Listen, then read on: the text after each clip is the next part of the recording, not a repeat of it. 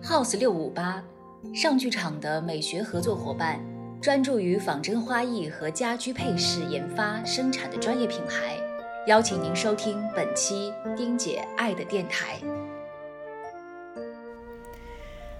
各位朋友，大家好。最近因为有本土疫情的出现，又让大家心头一紧。很多人都在问，疫情这样反复的出现。我们究竟要如何来面对？所有人都在期待疫苗的出现。不过，我认为，在疫苗问世之前，也许我们应该采取一种更务实的态度来面对生活。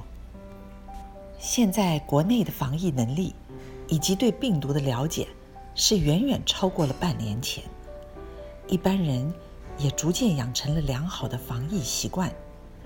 只要我们能够继续保持勤洗手、戴口罩，以及跟陌生人保持安全距离，我们也应该尝试着尽量的让生活回归到正常。前一阵子，除了疫情的话题，还有几件关于未成年人受到性侵的案子，引起了所有人的关注。其中有两件案子，更因为当事者。都是事业有成的大叔，却因为自己病态的爱好，对未成年的孩子做出了令人无法忍受的行为，引发了社会的挞伐。因此，有越来越多的人呼吁，应该要重视未成年人的性教育。其实，我们所有人的生命就是因着性而来，但是在国内，性。一直是一个非常敏感的话题。很多父母在面对孩子提到关于性方面的问题时，不是讳莫如深，就是支支吾吾。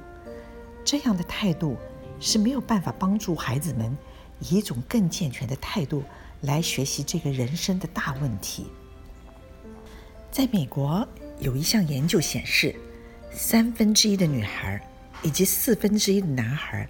在十八岁之前，都有过被人性骚扰或性侵害的经验。研究中也显示，无论是性骚扰或是性侵害，大部分都是来自认识的人。因此，对于性的正确认知，是孩子成长过程中非常重要的一环。在丹麦，孩子从四岁开始就会被教导。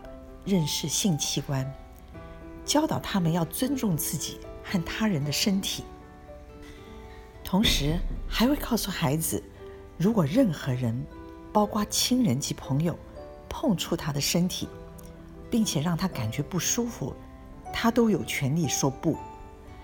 但是性教育不只是教导孩子如何防范不受到侵害或骚扰，性教育的范围包含的非常广。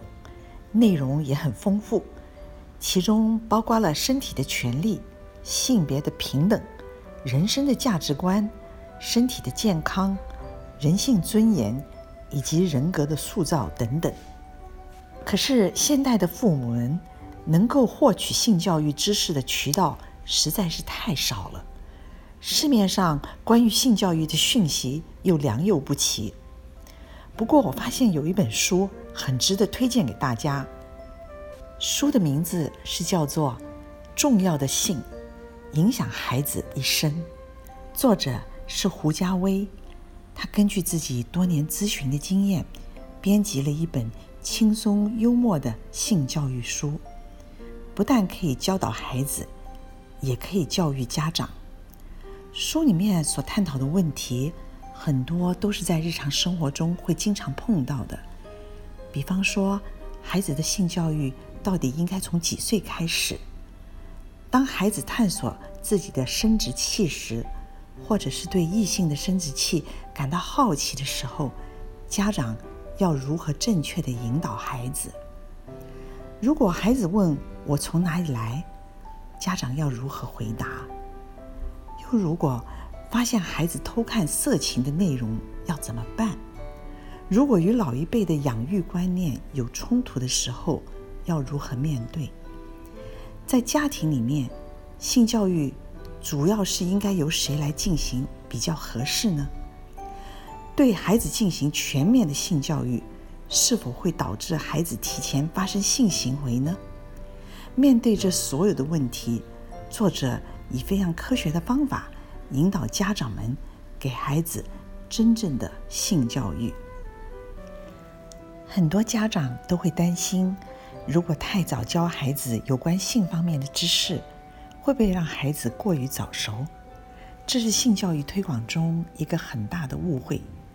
其实，孩子从出生开始，就会从父母对他的态度里学习到有关性别方面的知识。孩子对世界的认识，就是透过感官。父母能够越早做好准备，就越能够用自然而健康的态度来引导孩子。回想起。在我小的时候，其实没有任何大人会告诉我们有关性方面的知识。我记得有一次，跟比我大两岁的姐姐在浴室里面洗澡，突然我看到淋浴间有很多的血迹，我吓坏了，披了条毛巾冲到了外面。那天家里来了很多亲戚，我气急败坏地说：“不得了了，不得了了，大姐流了好多血。”当时我以为自己的姐姐要死掉了，看到我妈妈和婶婶们跑到了厕所去。过一会儿，一群长辈笑眯眯地走出来。我问他们到底怎么了，婶婶告诉我，姐姐长大了。她还说，这是女孩子长大必经的过程。这是我小时候唯一一次有关性方面的教育。我在想。如果在我成长的过程中，有人告诉我这方面的知识，也许那天我就不会那么惊慌失措，在众人面前求救。相比于我们的那个时代，现在对于性知识及性教育的研究是更深入了。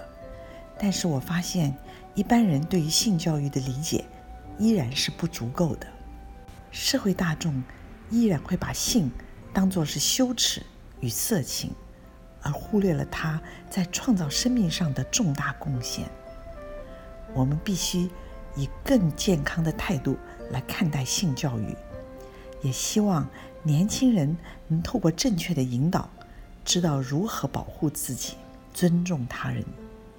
今天的节目就讲到这儿，下星期我们空中再见。